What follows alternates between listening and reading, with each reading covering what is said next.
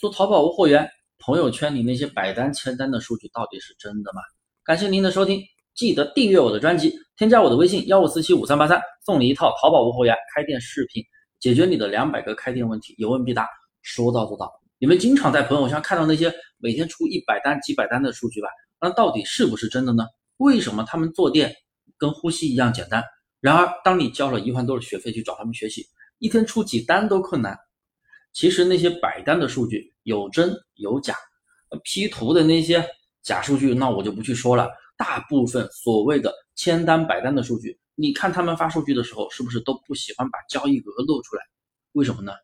你以为出一百单交易额是几万，结果其实可能就几百块钱，所以他不好意思露出来，因为客单价真的太低了。一单五块钱的话，一百单销售额也才五百，赚一百两百块钱。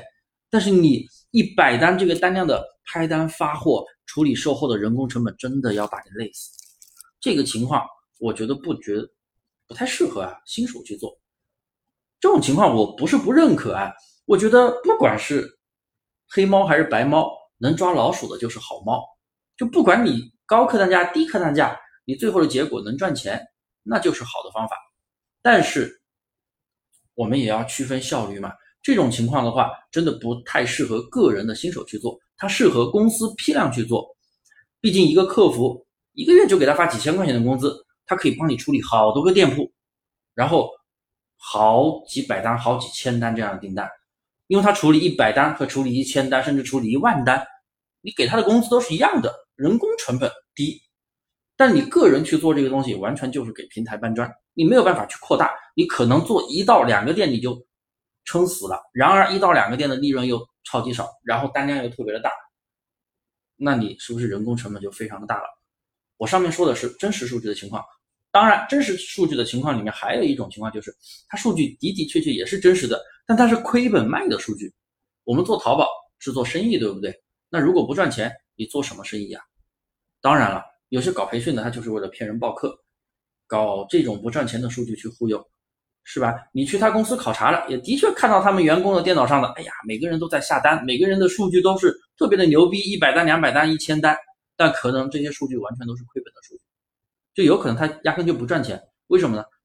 你随便上一个标品百货，你只要做到你是全网最低价，你信不信？你马上就可以变成一百单、两百单，数据和他们一样牛逼，但是不赚钱呀，不赚钱对于他们来说无所谓，他把这种。忽悠人的数据拿给别人看，别人觉得牛逼就行了。所以大家一定要学会区分，好不好？所以对于那些百单签单的那些店铺数据，如果是真实的情况下，其实我真的不太建议你个人去操作，因为客单价太低的话，你没有办法去放大单量。一个店一百单，你撑死了做一个店你就做不动了。但一个店一百单，一天的利润可能就几十块，一百多、两百多，做的累不累啊？超级累，那那人工成本超级贵的。